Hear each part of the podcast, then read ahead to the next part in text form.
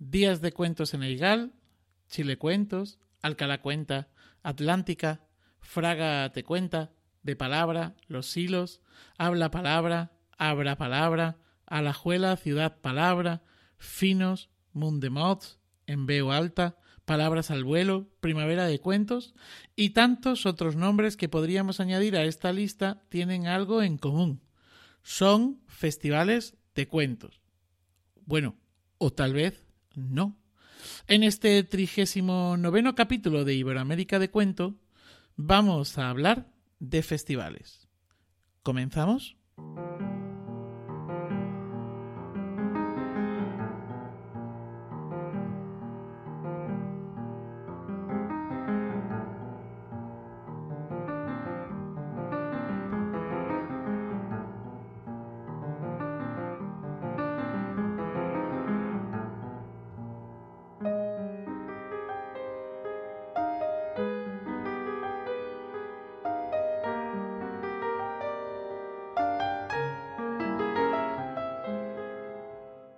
Bienvenidas, bienvenidos. Somos Andrés, Nicole, Pep y Manuel y esto es Iberoamérica de Cuento, un podcast quincenal dedicado al mundo de la narración oral en Iberoamérica, un podcast de la red de podcast Emilcar FM. ¿Qué tal amigos? ¿Cómo estáis?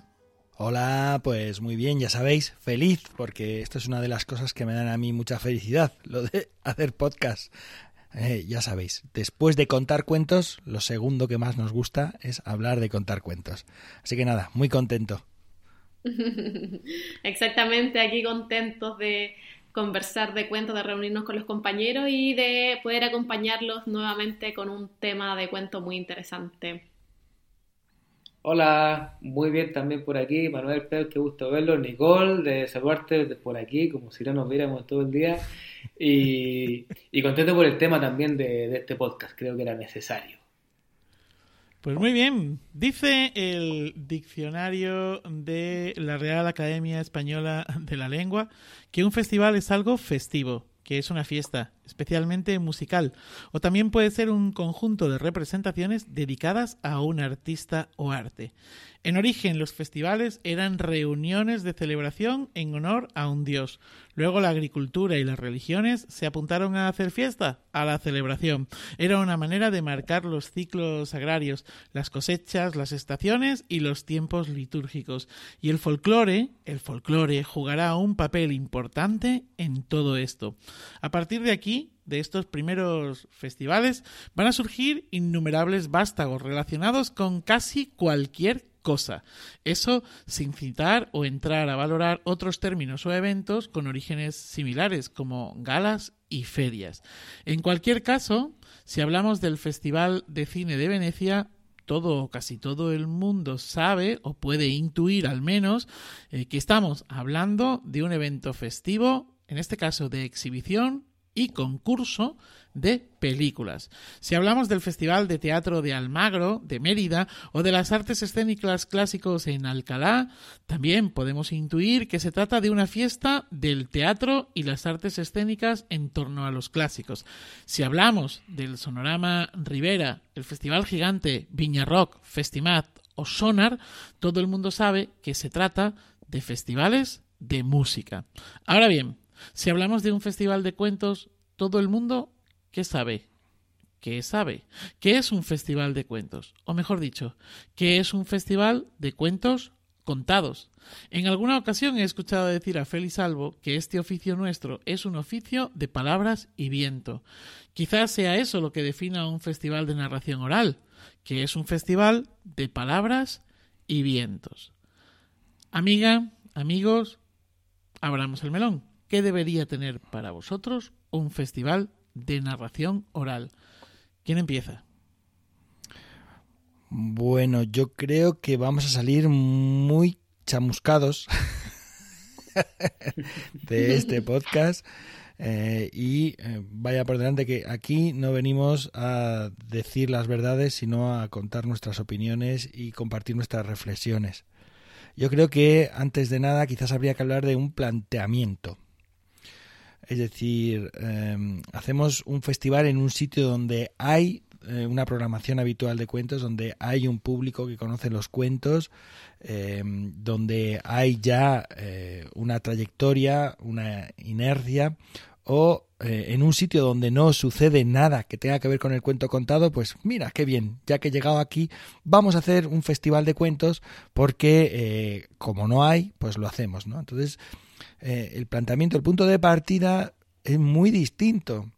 Y claro, si vamos a hacer una fiesta de música, porque suponemos que hay gente a la que le gusta la música, suponemos que hay algunos conciertos puntualmente, o a lo mejor hay algunos eh, grupos de, de, música locales, tiene que haber algunos elementos propios que ya han ido abonando esa tierra para que en el momento que se plante esa semilla, pues surja ese festival. Es decir, si yo eh, me fuera a vivir a un lugar donde no hay un festival de cuentos contados, a lo mejor lo primero que haría no sería programar un festival de cuentos contados, aunque al concejal de cultura de turno o al técnico de cultura o al bibliotecario le pareciera una idea magnífica para dar a conocer. Quizás yo mm, me plantearía comenzar con una actividad más continuada, más de lluvia fina, más perseverante, que fuera creando eh, un público, que fuera consolidando un espacio y que fuera sobre todo eh,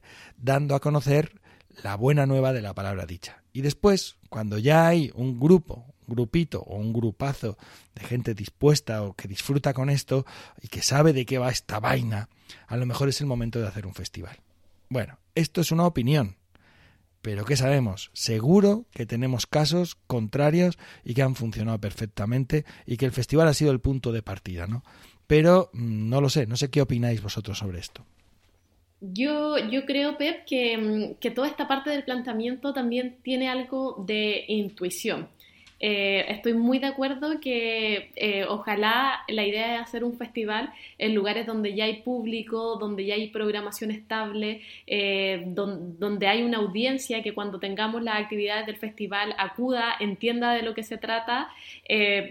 con eso estamos clarísimos. Pero creo que existen unos casos excepcionales en donde uno puede ir a un lugar y uno tiene la intuición de que en ese lugar, por decirlo de alguna manera, los cuentos prenderían. Em, a, nosotros nos pasa específicamente con el, con el Festival Chile Cuento, que es el festival que dirigimos, que por ejemplo la sede principal es Santiago, que yo creo que es la, la región de Chile que más programación tiene de cuentos, en biblioteca, en eh, teatros, que en, en bares, etcétera, y hay público de cuentos, entonces no ha funcionado bien allí. Pero también tenemos sedes de extensión en donde hemos llevado el festival a distintas regiones de Chile en algunas no había programación de cuento y no ha funcionado, pero em, no sé, por ejemplo, hay un caso particular que es Punta Arenas, que es la región de Magallanes, em, que no había nada de programación de cuento, en verdad la gente ni siquiera entendía bien como el concepto de narración oral eh, en un teatro, pero nosotros teníamos la intuición de que al ser un lugar eh, extremo, además que Magallanes es parte de la Antártica chilena, es un lugar con mucho frío, donde la gente pasa mucho tiempo en las casas, se cuentan muchas historias, eh, no quizás de la narración oral escénica, pero de sobremesa, antiguamente como alrededor de la lumbre en la cocina, pensamos que podía funcionar y efectivamente cuando llevamos el festival allá, todo agotado y en verdad fue una sorpresa el interés que generó pero creo que ahí eh, hicimos bien el juego de la intuición de cómo identificar el territorio y ver que ese territorio tiene una identidad de cuento a pesar de que quizás no sea específico eh, como estamos, como vemos la narración oral profesional y podemos hacer vínculos. Sin embargo, si no tienen esa identidad y no hay programación, yo creo que está un poco destinado al fracaso como la audiencia del festival que se haga en los lugares. Bueno, al, al hilo de lo, de lo, que, va comentando Nicole, eh, eh, bueno, podemos retomar ese tema también después, pero eh, pensaba también en, en, quién cuenta. En, en, este caso, por ejemplo, si uno lleva un festival, imaginemos un lugar donde nunca ha habido cuentos y el festival funciona, tiene una buena acogida, tiene, o sea, seguramente va a tener relación con que quienes fueron a contar ese día ahí contaron bien. O sea, porque aunque sea el, lugar más preparado, con más abono, eh, inconsciente colectivo que había y todo el mundo esperaba que un día llegara un contador de historia, si el narrador era malo y la gente se aburrió, eso puede ser eh, eh, no solo que no funcione esa vez, sino que sea terrible para siempre. Entonces, yo creo que hay un tema importante cuando hablamos de festival y tomando la pregunta de Manuel, bueno, ¿qué tiene que tener un festival? Yo pienso que un festival tiene que tener eh, buenos narradores y narradoras. en principio, esto va a vender un poco del festival, pero profesionales, o sea, que se dediquen a, contar eh, y, que, vivan de eso, que tengan sus espectáculos, que cuenten ojalá a diferentes públicos, eh, porque un festival viene a ser la fiesta, o sea, como contaba también Manuel al principio, ¿verdad? Como el, el momento de éxtasis máximo, entonces, si alguien que nunca ha ido a escuchar cuentos, va a escuchar cuentos al gran festival que se anunció, probablemente como va a tener más publicidad, más prensa, porque tiene un cartel bonito, porque quizá hay más presupuesto, entonces a lo mejor sí llega más gente de la que iría una función normal de programación semanal en, en cualquier lugar, en un teatro o en un bar.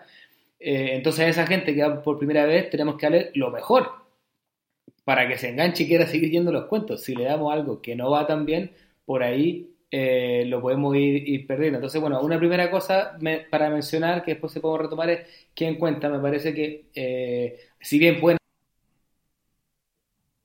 eh, amateur, gente que, no cuenta regularmente, eh, tienen que estar los profesionales, los, los, que mejor lo están haciendo en ese momento para cautivar al público. Claro, pero eso sucede, Andrés, por la sencilla razón de que no hay eh, un sustrato en el que eh, sembrar esa semilla. Es decir, si es el público, un público, digamos, primerizo y, tú tropiezas en la programación, pues puede ser fatal, como has comentado, ¿no? Pero si es un público en el que ya sabe que hay distintas maneras de contar, distintos estilos narrativos, distintas propuestas de narradores, narradoras, distintas voces, eh, sabe que unos te pueden gustar más o te pueden gustar menos, porque incluso habiendo narradores de grandísima calidad, pues puede ser que te interese menos su trabajo, ¿entiendes? ¿No? Entonces, eso, por eso el planteamiento inicial. Eh, el festival como punto de partida o el festival como un lugar en el que continuar, ¿no? Como un punto, un puerto en el que seguir la travesía que ya se ha, ya se ha iniciado antes. sí, yo, a ver, mm, antes de continuar con lo de Andrés, yo creo que lo cortés no quita lo valiente.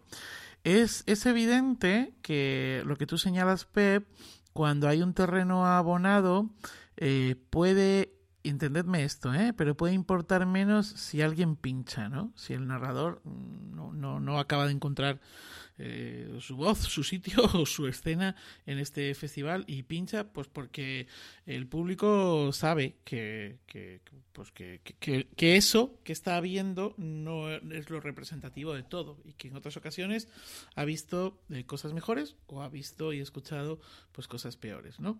Ahora también creo que creo en esa intuición de la que hablaba Nicole y de que puede emprender, ¿no?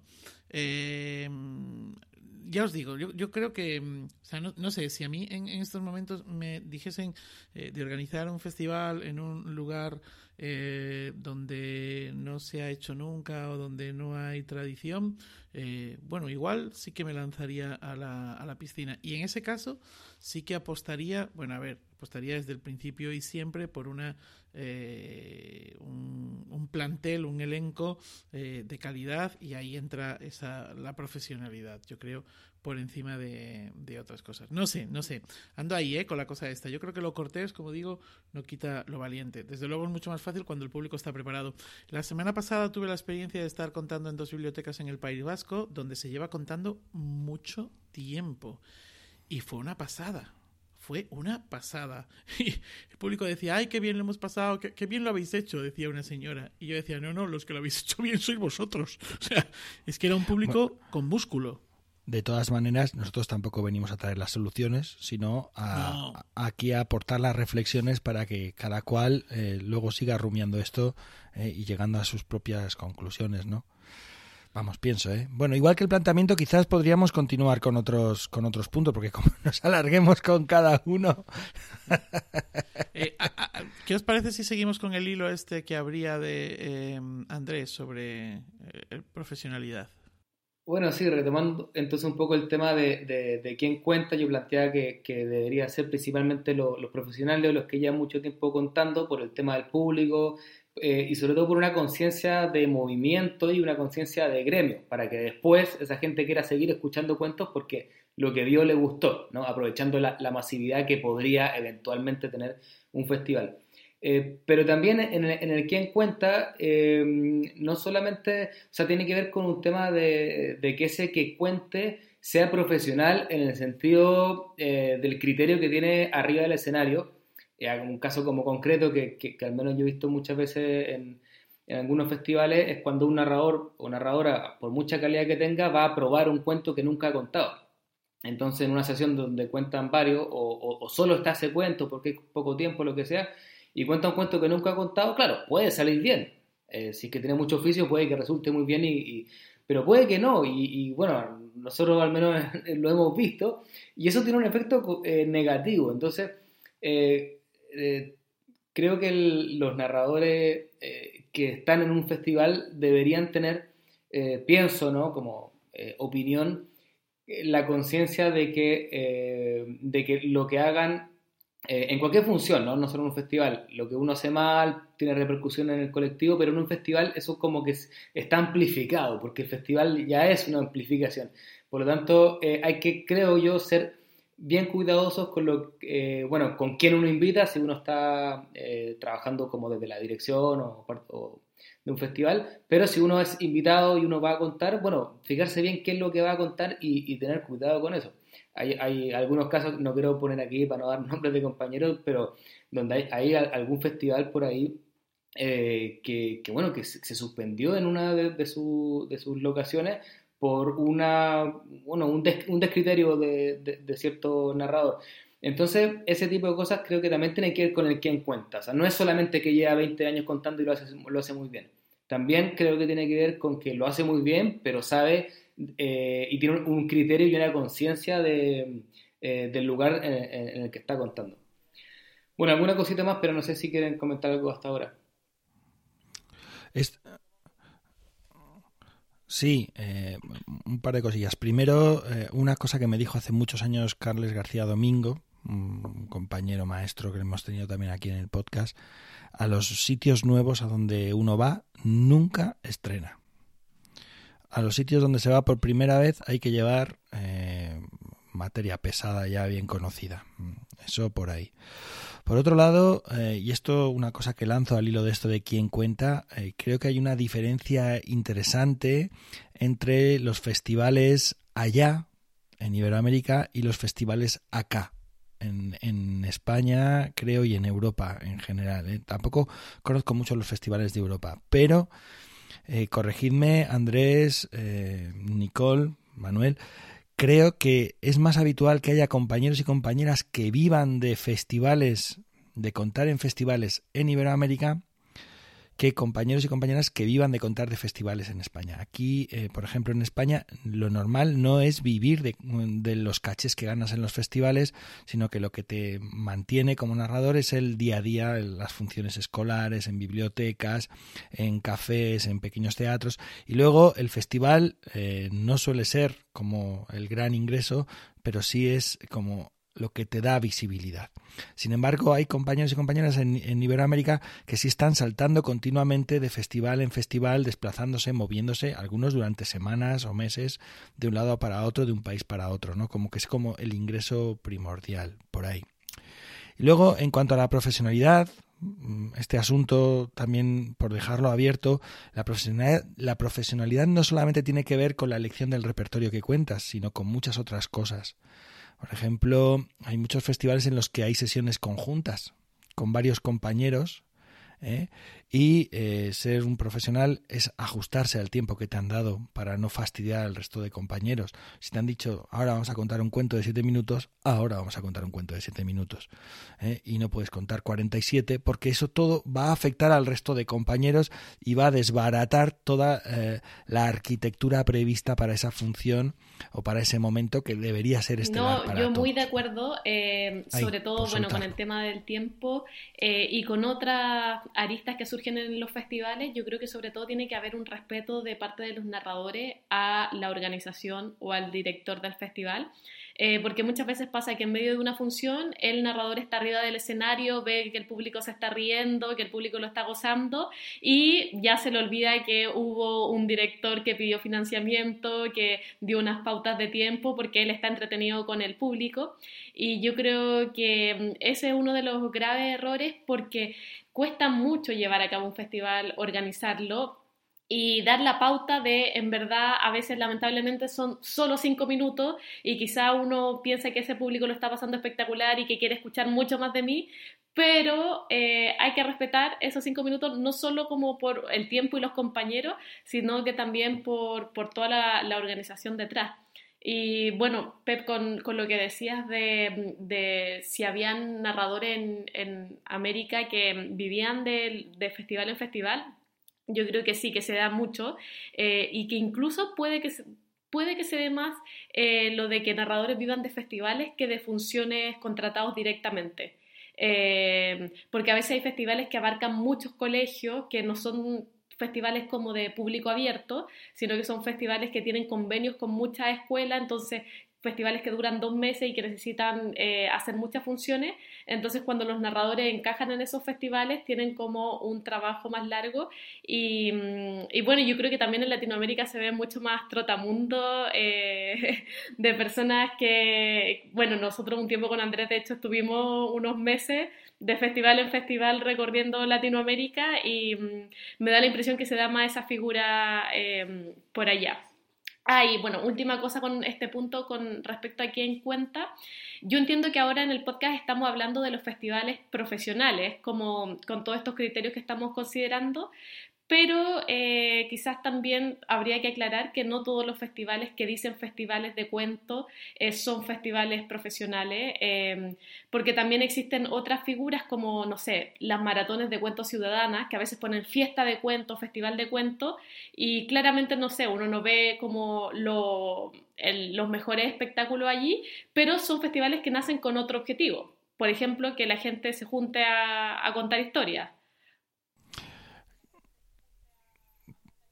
No, pero no, ni siquiera. No, no, yo, yo lo entiendo y aquí me gusta mucho que existe el concepto de maratón. solo que yo en otros lugares he visto que ponen como festival de cuentos y son maratones de cuentos. Justamente por eso hago eh, la aclaración que incluso los organizadores deberíamos ser claros con la tipología, por decirlo de algún modo, de llamar festival de cuento a los festivales que van narradores profesionales, que se invitan, que se paga un caché, em, porque muchas veces se le pone festival de cuento y son maratones ciudadanas, o también yo he visto festival de cuento a muestras de talleres, eh, por ejemplo, muestras de muchos talleres, entonces ponen festival de cuentos y son alumnos que recién están mostrando su primer cuento en un escenario eh, y eso obviamente espanta al público también porque no le supimos poner el nombre adecuado y, bueno, no es que no tengan que existir una cosa o la otra, pero eh, deberíamos llamar cada cosa para que la gente entienda que un festival es donde vamos a ir a ver a exponente con su trayectoria, con oficio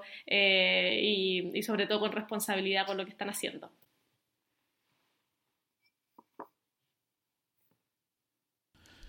Voy a hablar ahora como codirector de un festival, aunque estoy pensando que esto es un poco absurdo porque igual todas, todas mis intervenciones están, en este caso concreto de los festivales, motivadas o, pensadas desde ahí.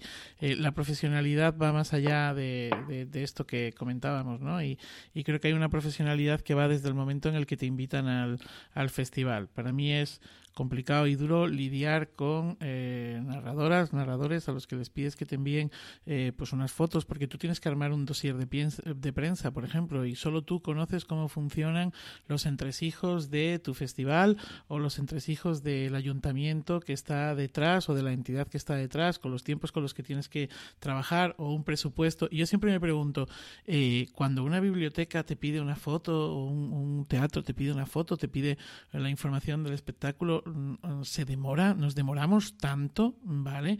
Eso es uno de los problemas que, me encuentro habitualmente, bueno, habitualmente, que son los problemas que te encuentras y que yo creo que, la, profesionalidad no solamente está en el escenario, sino fuera también eh, del escenario. Y dentro del escenario, esto que señalábamos de los tiempos o cosas como, mira, tienes que salir dos veces, ¿no? Y te dicen, eh, dos veces con una ronda de cuentos, dos veces con diez minutos. Te dicen, no, ¿te importa que salga una y cuente 20 minutos?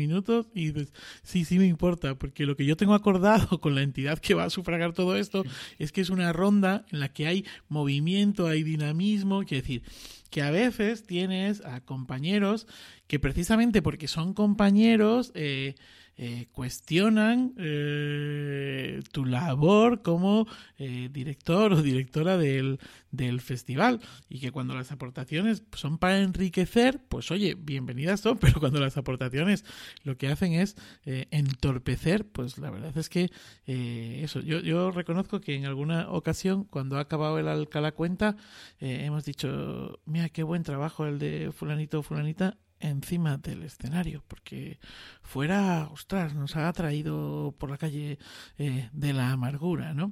Bien, habrías tú un hilo ahí interesante, Nicole, que era el tema de las muestras, maratones, etcétera, etcétera. Y, esto me lleva a otra pregunta, o a otro hilo del que quiero hablar, y es eh, la cuestión de la, eh, la duración y la temporalidad, porque está claro que un maratón, un maratón es, pues no puede durar toda la vida un maratón, ni puede durar, excepto el maratón de Guadalajara que dura tres días, ¿no?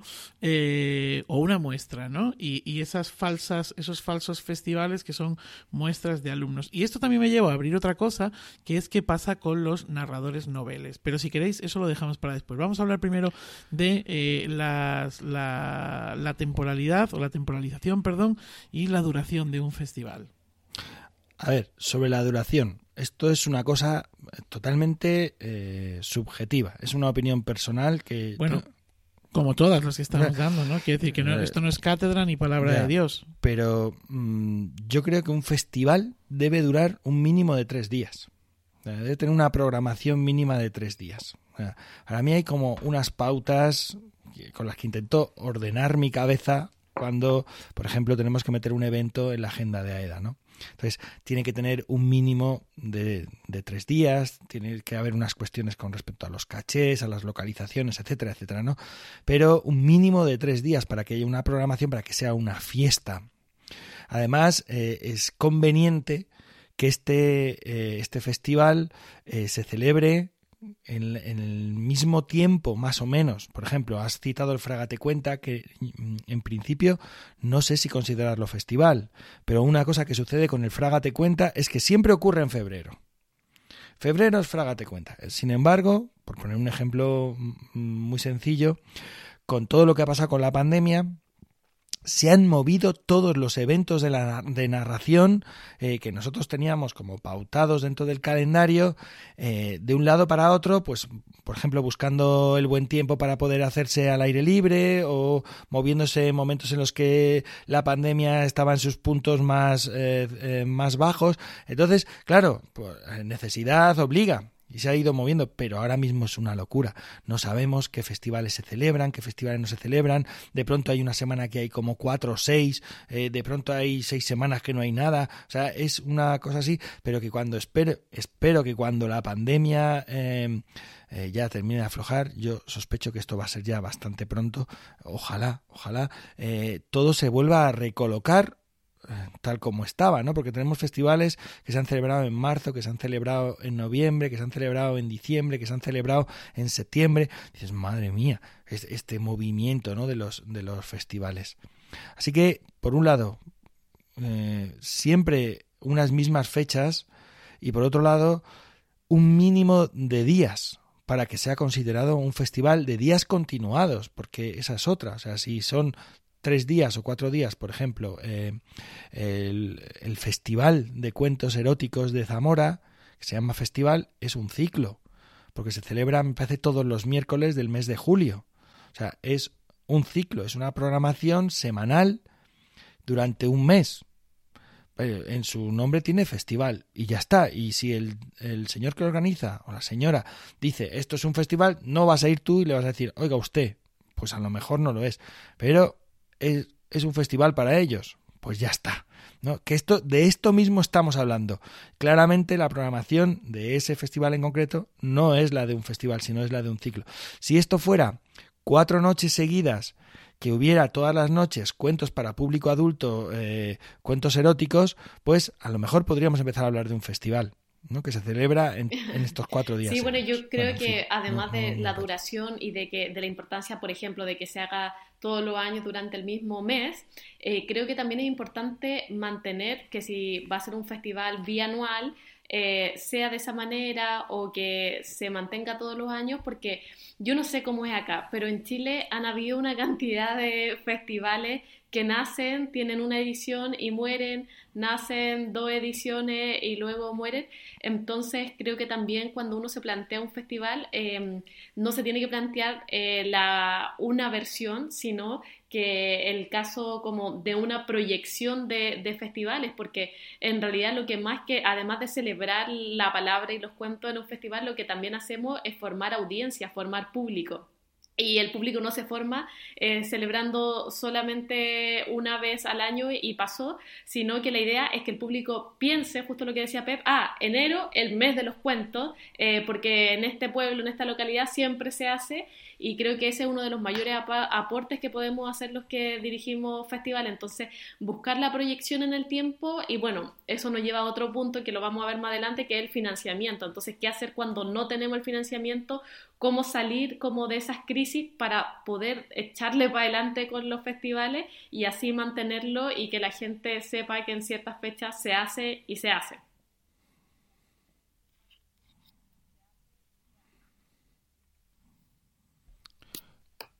Yo, yo creo que además de esto de mm, que está bastante relacionado con lo que es la duración y con lo que es la programación, si queréis también esto de los tres días, para mí un tema muy muy relevante es la localización, el tema de las localizaciones. Si os parece bien, pego el salto ya o queréis hablar algo más de duración.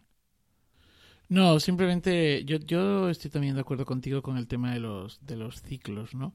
O sea, a lo mejor sí que puede haber eh, un festival concentrado en tres días y que luego tenga alguna extensión, pero estamos hablando de una extensión fuera de ese, del, del municipio, del lugar donde se realiza y fuera también de, de ese tiempo, ¿no? Que es algo que ocurre, eh, pues por ejemplo, estoy pensando que el Festival de Clásicos en Alcalá en ocasiones, eh, claro, el Festival de Clásicos en Alcalá se hace en el mes de junio, eh, pero la campaña escolar la hacen en los años que se ha hecho, la hacen me parece que es en octubre o noviembre, ¿no? Eh, entonces, forma parte del festival, forma parte del festival, pero claro, no está concentrado en todo ese mes de, junio, ¿no? Y venga, adelante, adelante, Pep, con este otro tema. Sí, eh, creo que para un festival el, el, tema de las localizaciones es fundamental y ahí en, el modelo siempre, o por lo menos de lo que yo conozco, que tampoco es que conozcan muchos, son los festivales de música, donde lo habitual es que haya uno o dos grandes escenarios de referencia donde van los grupos, mm, digamos, que, eh, que eh, no sé cómo se dice, que, que encabezan el cartel. ¿eh? y luego puede haber otros espacios donde también se cuente, ¿no? Alguien ha, creo que ha sido Andrés el que ha mencionado, el que ha preguntado, bueno, ¿y, los festivales para noveles? Bueno, pues sería perfecto que hubiera un escenario donde pudieran contar festivales, eh, donde hubiera, eh, pudieran contar narradores noveles, narradores que están empezando, o un, incluso si queréis, un espacio donde hubiera un micro abierto, por decirlo de una manera, ¿no? Pero que no sea en el escenario. O sea, en el escenario tiene que haber, para mí, en todo festival tiene que haber un, eh, eh, un escenario central, donde está la programación, eh, no decir potente, sino la programación de referencia del festival. Es decir, hemos traído a cinco narradores de fuera. O hemos traído cinco narradores. Di, Manuel. Sí, de hecho hay algunos festivales de teatro de calle que tienen una zona off, ¿no? Que es aquello que no ha sido seleccionado para esos grandes escenarios o para el gran escenario, pero que tiene un huequito. Eso es. Entonces, pero por lo menos tú, tú has eh, comprado el programa o tú tienes el programa y sabes que eh, miércoles, jueves, viernes, sábado, eh, que son los días que dura el festival, a las 9 de la noche en el escenario central están los, los narradores que se han traído de referencia. Y además, bueno, pues a las 7 de la tarde tendrás en el escenario tal, a las 5 de la tarde tendrás en el cual, por las mañanas serán las funciones escolares. ¿Entendéis? Eh, u otras actividades, estoy pensando en el Festival de los Hilos, que esto lo maneja perfectamente, ¿no? Porque de pronto a las 7 hay cuentos en el balcón, a las 5 tenemos cuentos en los salones de las casas, pero es que a las 8 tenemos festival, eh, dos o tres escenarios alternativos que hay, eh, que no es el, escenario principal, donde en el, en el, escenario principal pues se convoca a la gente para las funciones que forman parte, digamos, de la programación troncal, dura,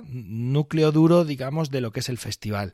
O sea, que se expande, incluso que se expande fuera del municipio, ¿no? Habéis hablado de las extensiones.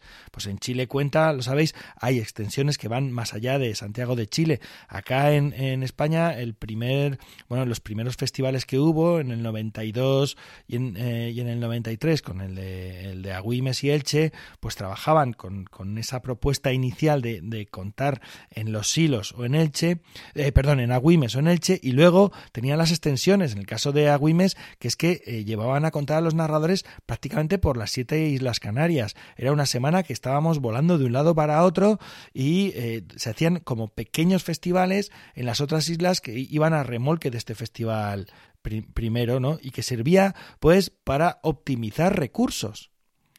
Servía para optimizar recursos y también para generar ingresos económicos, eh, porque tú ya que vas a pasar una semana allí, pues mm, mejor hacer 10 funciones este que tema tres. De, la, de las localizaciones, estoy súper de acuerdo con que cuando hay una, un escenario principal, digamos, y que aparte todos los años es el mismo, dentro de lo posible, eh, la gente ya reconoce e incluso puede decir, ah, no, el festival que se hace en, la, en el museo tal, y la gente sabe y, y lo va reconociendo y eso también ayuda al al público y todo. Eh, pero pensaba ya acá vinculando un poco con el tema anterior de la, de la duración, que eh, efectivamente en, Latinoamérica eh, es muy común que un festival tenga extensiones que, que no son de lo, las comarcas aledañas, sino ya puede ser a, a 2.000 kilómetros, digamos. En, en, Argentina, bueno, el, festival Te doy mi palabra, hoy día palabra mía, ¿no?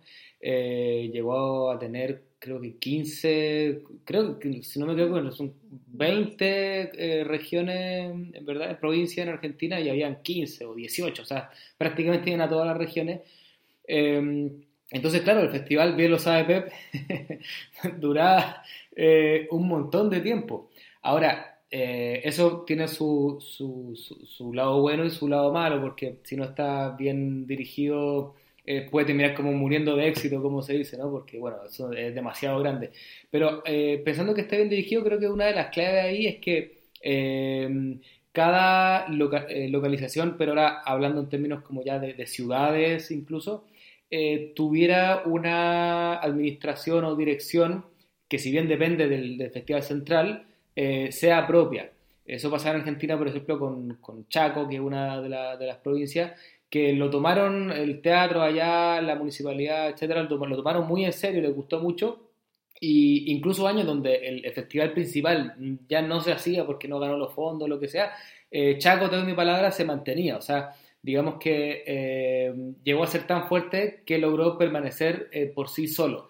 Entonces me parece que no es tan sencillo. Eh, a nosotros como Chile Cuento nos gustaría llegar a eso. No es así hoy día pero eh, funciona para que la localización eh, permita eso. Bueno, y respecto a la, a, la, a la, duración, obviamente esto hace que los festivales sean mucho más largos y también el hecho de que cada región o, cada ciudad tenga su casi su propio cartel, aunque sean los mismos narradores, que, que se aprovecha, como decía se aprovechan los recursos y viajan eh, por el mismo país, por ejemplo, eh, pero si tiene su propio cartel, su propia dirección, eh, no pareciera el mismo festival, aunque lo sea, y eso hace que no se pierda la atención en redes eh, y empresas en general, porque si es que es el mismo y dura tres meses, bueno, claro, si son tres días hay atención, pero si son tres meses ya la prensa, la gente dejó de, de, de, de prestarle atención a que ya no es un festival, digamos, ya es como algo que, que existe como el mar, o sea, ya es como que, claro, una caravana. Exacto. Entonces, es una bueno, caravana, eso es una caravana. en consideración respecto a la duración y a, la, a, la, a las locaciones ya no de la ciudad misma, sino bueno, de, un país o incluso de un continente cuando están eh, conectados. Eh, que, pasa también, bueno, entre Argentina y Chile pasó algún tiempo, ¿sí?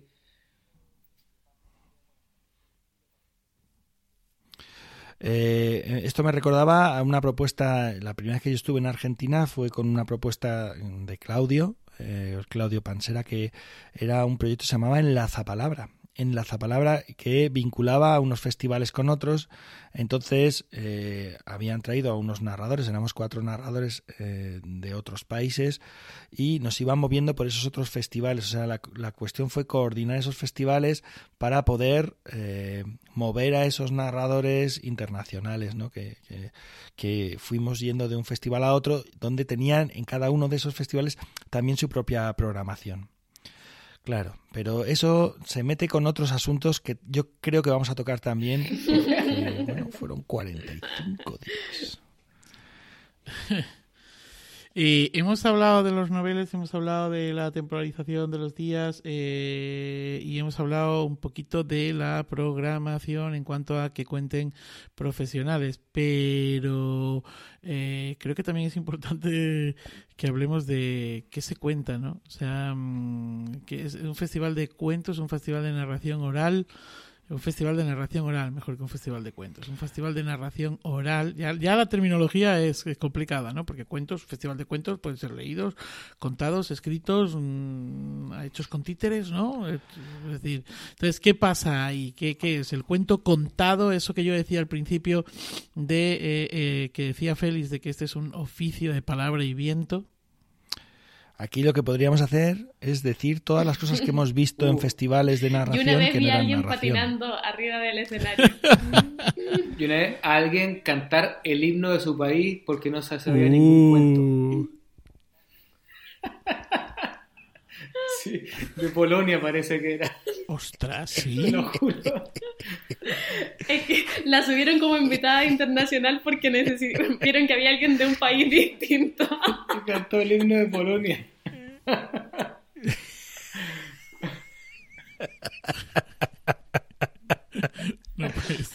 Bueno, a ver, yo a tanto no he llegado. Yo he visto títeres, he visto monólogos teatrales, he visto representaciones teatrales. Eh, bueno, stand-up, por supuesto. Em, em, pasajes del terror. Música, pasajes del terror, efectivamente. Música, pero música en directo, bailes, bailes. Van a contar unos cuentos y bailamos, ¿sabes? Entonces, eh, esto que comentabas tú al principio, Andrés, de que el festival amplifica más, da más visibilidad a lo que es, ahí también los programadores, las programadoras deberían ser más cuidadosas y ceñirse. E, esto es una opinión, ceñirse, ya que vas a amplificar, vas a dar una imagen, vas a poner la cara de lo que es la narración oral, pues que la gente que vaya allí, los que conocen el mundillo, bien, ¿no? O, pueden quedar estupefactos, claro, porque llegan allí y ven primero una obra de teatro, luego unas danzas, luego unos títeres, luego un, un, recitado de versos, de poesías, pues lo mismo se quedan, eso, estupefactos. Pero los que no sepan y hayan llegado allí porque han dicho, ah, esto es muy entretenido, dirán, bueno, esto yo ya lo había visto, tampoco no había que llamarlo así, ¿no? Eh, entonces, también ceñirse a, a buscar eh, o a centrarse en lo que estamos haciendo. ¿no? Hay otros, otros festivales, como el Festival del Cuento, eh, que no habla de la narración oral, sino que habla del Festival del Cuento. Y ahí caben muchas otras cosas y no engaña a la gente. Pero si tú pones Festival de Cuentos, Festival de Cuento Contado, o sea, recuerdo una programación de un festival de cuentos que tenía una ópera, la ópera era, me parece, la Cenicienta. Entonces, claro, ya está. Festival de cuentos, ópera La Cenicienta. Se acabó. Sí, yo también recuerdo uno y me toca de cerca porque es eh, en, Extremadura en el que te encuentras con que hay hasta globoflexia. Entonces, es una barbaridad. Claro, entonces. Eh, también, bueno, verdad, en nuestra opinión. Bueno, en nuestra opinión. Pero igual creo que el llamado es a los que están dirigiendo festivales porque además el festival eh, tiene la prensa que no conseguimos en el resto del año para ninguna función, porque en general las funciones de narración oral suelen ser más privadas o contratadas por biblioteca y, tenemos poca prensa, al menos, bueno, se hablo desde Chile, el festival acapara como mucha visión, entonces es necesario ser responsable con la formación, insisto, con formar audiencias de narración oral y para eso hay que explicarle qué es la narración oral con la programación. Ya que hablas de... Perdón, ibas a decir algo, eh, Andrés. Eh, bueno, no, solo agregar respecto a, otras cosas que pueden ser parte de una programación y que no son exactamente eh, funciones o presentaciones de, narración oral, eh, pero que a mí me parece que sí pueden ser parte y bien interesante, es de forma, la formación, ¿no? talleres, conferencias, charlas. yo pienso, bueno, siempre desde el caso chileno, que eh, es muy útil porque viene alguien de otro país y uno eh, escucha contar, pero también se queda con ganas de aprender. A ver, esto yo nunca lo había visto, qué fue lo que hiciste ahí en el escenario, eh, o, trae una experiencia de un país que, que, que, nosotros no tenemos. Entonces, ahí es sobre todo como para el movimiento, siento yo. Una cosa es para el público, pero el movimiento, el gremio, puede aprender. Entonces, e, eso me parece que sí es importante y eh, bueno, en Chile Cuento lo tenemos y, como que lo defiendo, ¿no? O sea, que eh, hay una parte importante para el público de escuchar cuentos, pero eh, la formación quizá un poquito más íntima para quienes cuentan, pero eso a mí me parece que, que es interesante que esté. Sí, lo que pasa es que también eso podría estar dentro, lo podríamos llamar dentro del festival o fuera del festival de otra manera, ¿no? que es escuela de formación o, no sé, no sé, qué decir.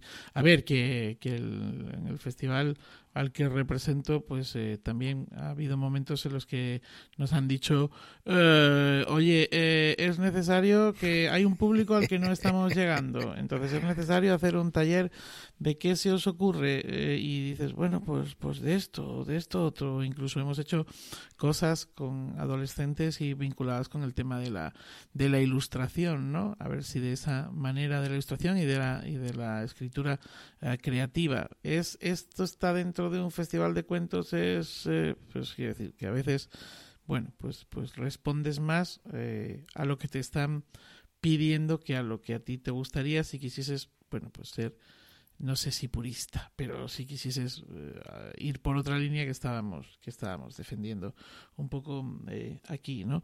Em, al hilo de esto que comentaba Nicole, de la repercusión que, que tiene, del tema prensa y demás, eh, también es cierto que son, mm, en España por lo menos, mm, muy pocos los festivales que tienen un equipo de prensa, ¿no? Es decir, por la experiencia de haber participado en un festival de cine, haber participado en, en, la entrega de unos premios Cervantes Chico, es decir, haber participado contando cuentos en otro tipo de cosas que no tienen nada que ver con la narración oral, eh, he visto que esos festivales tienen una estructura de comunicación mm, potente, ¿no?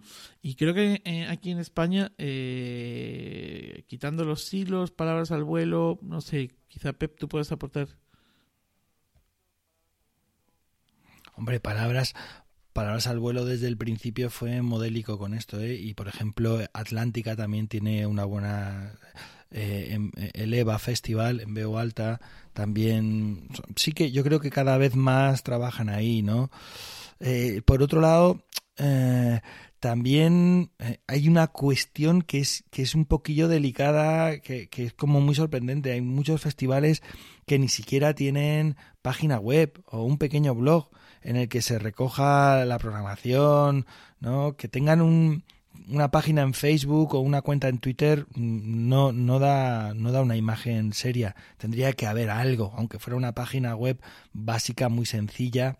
Eh, que desde ahí es de donde se va también eh, pues guardando todo lo que son las notas de prensa, las programaciones, se, se puede consultar fácilmente toda la trayectoria de las distintas ediciones, ¿no? Entonces, pero yo creo que todo esto entraría en lo que son los recursos y el equipo que, forma parte del festival, que para mí es un punto muy, muy relevante.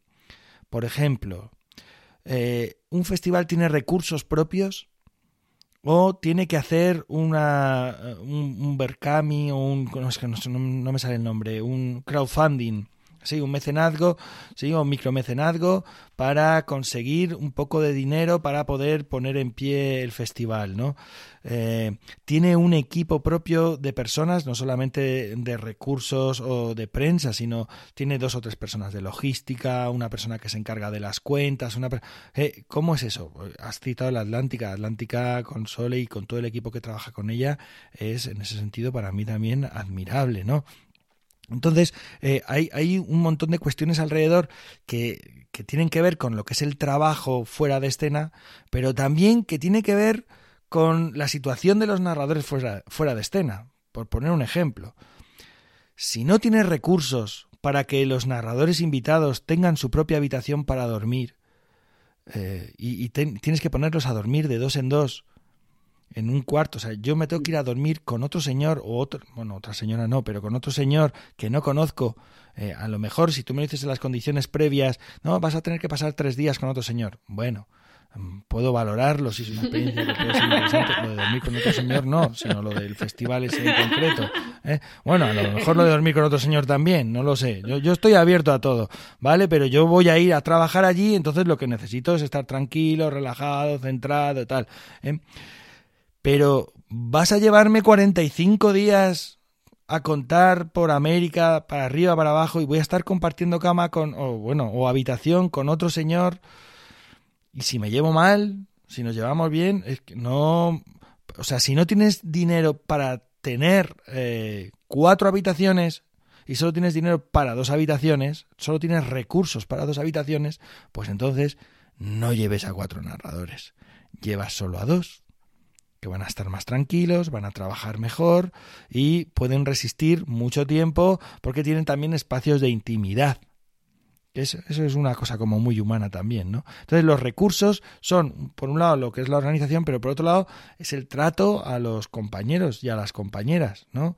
Eh, se nota, ¿no? Tenéis estos tickets para... No, las cenas os apañáis vosotros. Bueno, vamos a ver, que voy a pasar una semana aquí, me tengo que buscar yo las cenas, que además sabes que este sitio es difícil para las cenas, o este tipo, no lo sé, o yo tengo una, una alimentación delicada porque soy alérgico a tal, a cual que yo no digo que yo quiera una botella de whisky Jack Daniels en mi camerino cuando yo voy a ir a contar cuentos y tiene que estar preparada para mi espectáculo. No, yo lo que digo es que tiene que haber unas condiciones eh, dignas, básicas, mínimas, eh, cuando uno va a trabajar fuera. Y para eso hace falta recursos. De todas formas, tú eres más de Vic que de Jack Daniels, ¿eh? Bueno, estoy muy de acuerdo y sobre todo como, bueno, eh, saber cuántos recursos tengo, qué puedo hacer con esos recursos, pero también antes de echar a andar una edición de festival, eh, conocer el modelo de financiamiento que voy a utilizar con sus pros y sus contras. Eh, no sé, porque está el, modelo de financiamiento público a, través de entidades e instituciones del Estado, por ejemplo, eh, en donde muchas veces te pasan la adjudicación de un fondo que uno después tiene que retribuir, que es el modelo más fácil porque tenemos el dinero seguro para traer narradores, para pagar el hospedaje y otras cosas, pero eh, ahí incide también toda esta institución y organismo en la programación, en el lineamiento y hay que acomodarse a eso y saber cómo ya los pros son que tengo todo el dinero, los contras van a ser las rendiciones, eh, va a ser alinearme con, a veces como incluso te piden eh, la foto con el alcalde, la foto con no sé quién porque son recursos públicos y se va el festival hacia un lado. También están los festivales privados pero lamentablemente el festival privado siempre es una apuesta, en donde uno dice, ah, voy a traer narradores, voy a cobrar por la entrada eh, al espectáculo y con ese dinero voy a pagarle al narrador. Pero ¿qué pasa si llovió ese día y no llegó nadie a la función o hubo una urgencia? Tampoco puedo tener como a, los narradores, como decía Pep, hay que tener al menos como garantizar la dignidad de, de la estancia entonces uno tiene que preguntarse, ¿tengo el colchón económico para cubrir un caso de emergencia? Si no lo tengo, quizás tampoco, o sea, hay, que como poner todos los planes, plan A, plan B, plan C, saber cuánto tengo de dinero, qué es lo que puedo hacer, a quiénes puedo apelar. Y bueno, yo creo que es un tema complicadísimo y por lo mismo pasa que muchas veces un festival solo dura un año y luego se bajan porque eh, de verdad eh, es mucho, mucho organizar todo eh, para sobre todo poder garantizar los mínimos que, de los que habla Pep.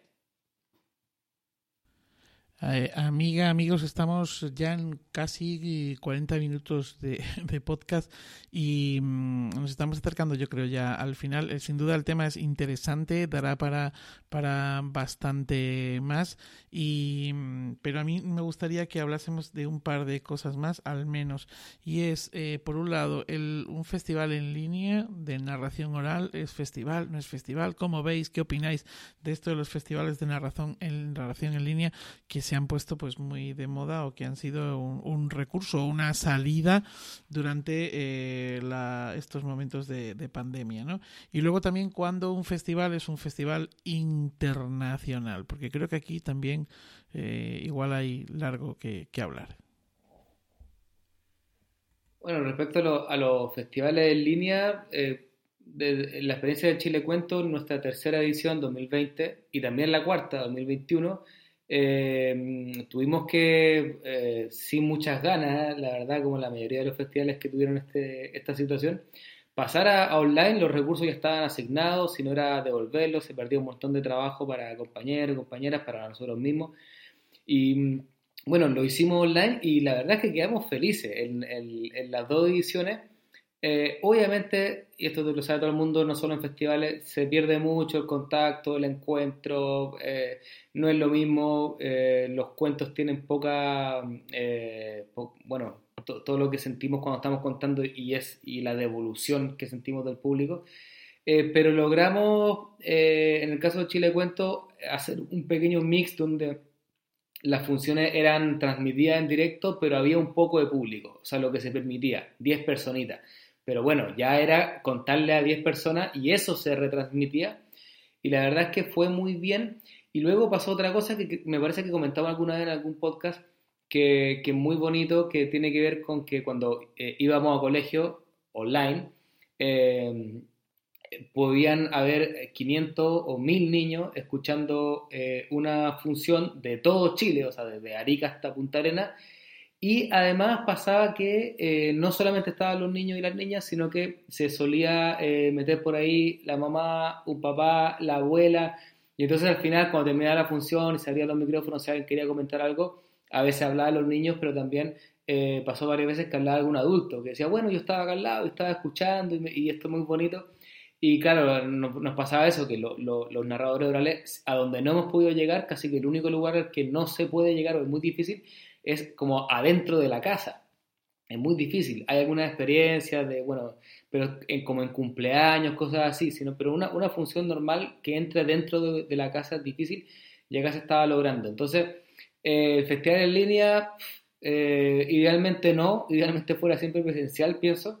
Eh, pero sí creo que hemos aprendido a, a, que, a, que, puede convivir y a lo mejor eh, una función o de, una, una, determinada función, a lo mejor la de cierre, a lo mejor la de apertura, no todo el festival, a lo mejor se puede retransmitir para que la gente que no puede ir o está muy lejos o no conoce los cuentos pueda eh, acceder.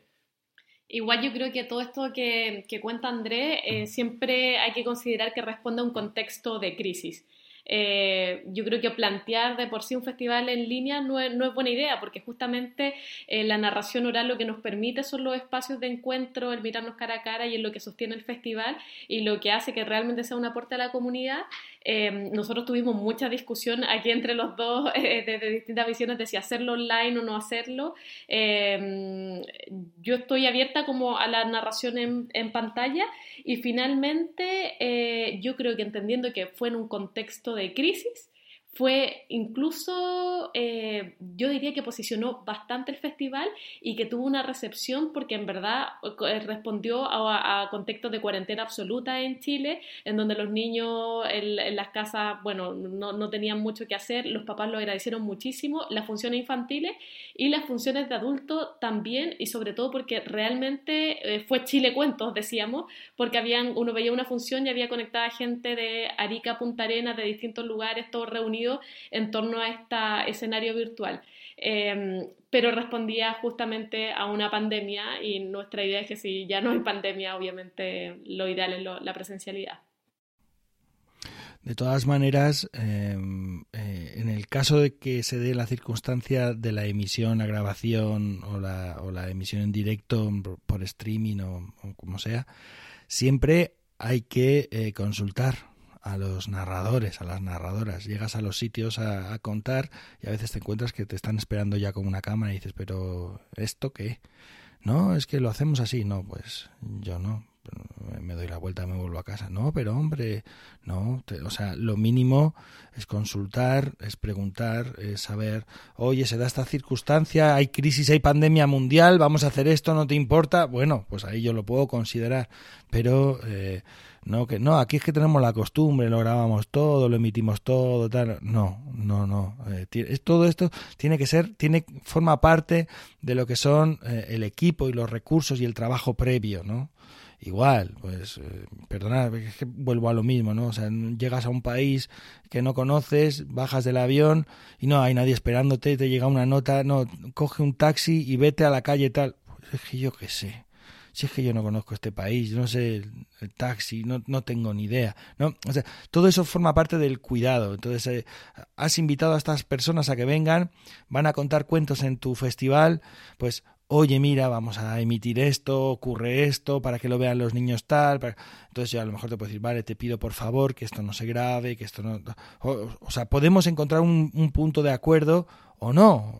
No, mira, yo es que no, es que es algo muy mal. Siempre se me ve fatal en las pantallas y preferiría no hacerlo. Pues ya está, pues te invitamos otro año. Pues ya sí, está. Sí, eh, lo de la mm, internacionalidad o no, ¿qué me decís?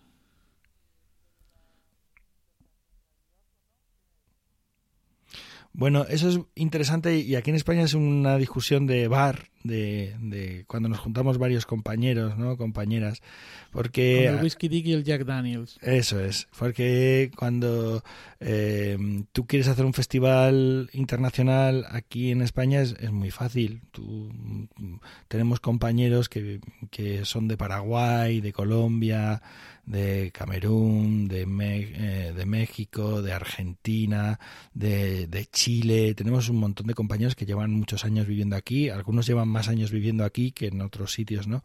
Entonces tú puedes decir que haces un festival internacional trayendo a uno que vive eh, dos barrios más allá, otro que vive en la ciudad que está al lado, ya está el festival internacional, ¿no? En ese sentido, por ejemplo, el Fraga te cuenta que es un festival, bueno, no, es un, gran evento de narración. Yo no no, lo llamaría festival, sí podría ser, pero eh, intentamos que los narradores internacionales vengan de fuera. O sea, la internacionalidad viene dada porque son narradores que viven y trabajan habitualmente fuera. Eh, en el Fraga te cuenta, normalmente se cuenta en cinco lenguas y una de ellas es siempre francés, otra es inglés y otra suele ser el portugués, ¿no? Pero el francés y el inglés siempre. Entonces, normalmente, si no es francés, es inglés, pero algún, alguno de los narradores, uno o al menos uno, pero a veces dos, vienen de otros países eh, para contar. En esta edición, por ejemplo, no en esta edición, por lo que yo sé, no vienen. Son narradores, por ejemplo, la narradora francesa vive en España, la narradora eh, inglesa vive en España, pero porque la situación de la pandemia no sabíamos cómo iba a estar de fácil o de difícil eh, la posibilidad del movimiento entre países, ¿no?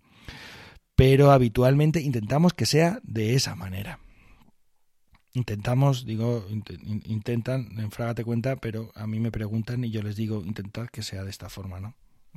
Yo no...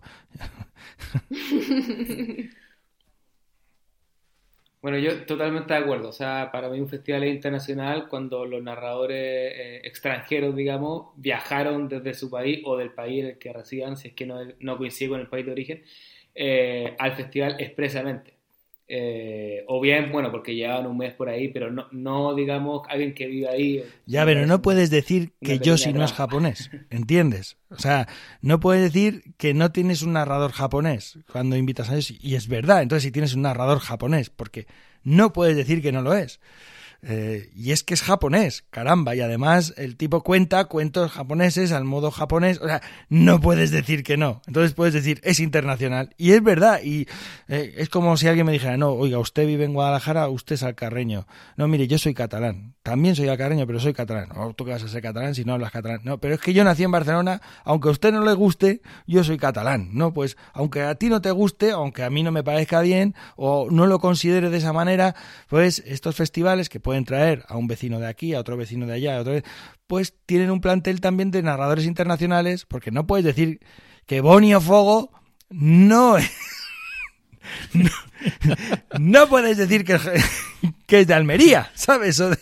no, este señor... Igual, es de, tercera generación. Este señor, ¿entiendes? Entonces, pues sí, pues sí. En cambio, fíjate, es muy interesante porque cuando Bonnie Fogo, que trabaja mucho en Iberoamérica, trabaja allí, ahí es un festival internacional. Pero en el momento que está trabajando aquí, pues a lo mejor la consideración debería de ser otra. Pero si tú quieres, puedes decir, pues claro que es internacional, porque aunque venga del País Vasco o de Madrid, ¿eh? pues eh, es internacional. Y no hay nada que hacer. Claro, claro, yo iba por ahí, yo iba por ahí. Luego está, mm, eh, o sea, yo creo que internacional, el título de internacional se le puede poner en el momento en el que está cualquiera que es de su origen está en otro en otro país y si además un caso como el de Yossi que se viste con su kimono, etcétera, que decir, ¿no? Eh, o, el caso de Bonnie que también utiliza pues un, o Marta o bueno muchos otros. Sí, bueno, otros sí, sí, pero quiero decir que que, incluso si quieres llamarlo internacional y, que tenga un toque exótico, ¿no?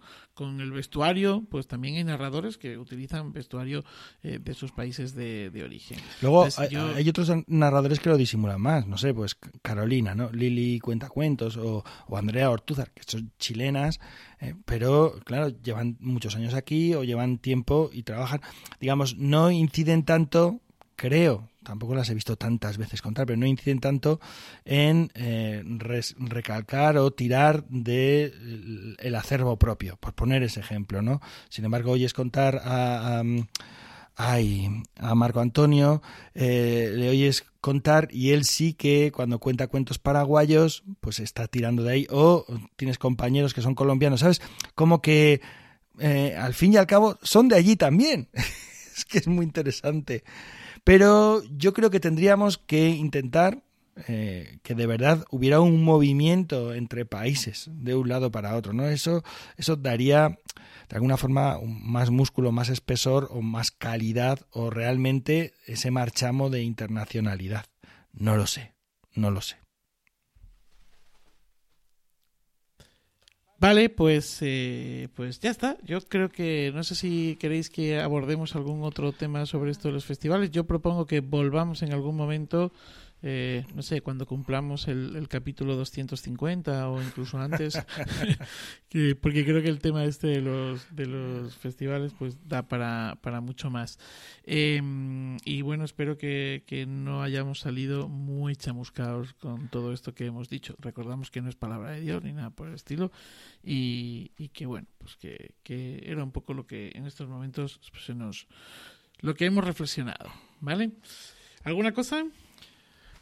Que nada, que creo que no había muchos charcos ya más que pisar. Majo, otro día propone otro tema que sea, que sea más regalado. más regalado. A, mí lo que me da miedo es que aquí ya vemos muchos que apoyamos con organizaciones o dirigimos festivales, entonces que los narradores escuchen el podcast y después vayan con una lista ahí de solicitudes de todo lo que hablamos y todo lo que pues cumplimos realmente. ¿Qué eso va a ser tampoco estaría mal. Tampoco estaría mal. Claro. Bueno, pues nada, eh, si os parece, decís adiós, criaturas, primores. Bueno, adiós, guapísimos, guapísima, adiós, compañeros, compañera, porque veis que lo de guapísimo, guapísimas era para los que nos estaban escuchando. compañeros, compañeras, que ha sido un placer y nada, nos encontramos en 15 días. Adiós a todos. Chao, chao, gracias por esta conversación, Manuel Pep, Nicole, nos vemos. Pues nada más, eh, os recordamos que esto es Iberoamérica de Cuento, un podcast mensual dedicado al mundo de la narración oral en Iberoamérica y realizado por Andrés y Nicole de la compañía La Matrioska Y en esta temporada lo hacen desde Barcelona por Pep Bruno, que en esta ocasión también lo hace desde Guadalajara, capital mundial del cuento contado. Y por quien nos habla en este momento, Manuel Castaño de Legolas, colectivo escénico desde Alcalá de Henares, patrimonio de la humanidad y patria de Cervantes. Y que he tenido pues el privilegio de coordinar este 39 capítulo del podcast.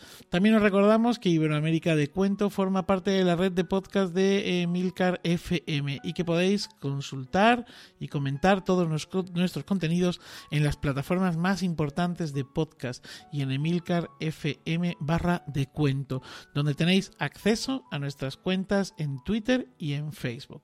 Gracias Jota por tu impagable labor, gracias Joan por la música, gracias a vosotras y a vosotras por escucharnos, acompañarnos y dar sentido a esto que hacemos. Nos encontramos en los cuentos y recordad, si os van a contar un cuento, al menos que sea bueno y lo hagan bien.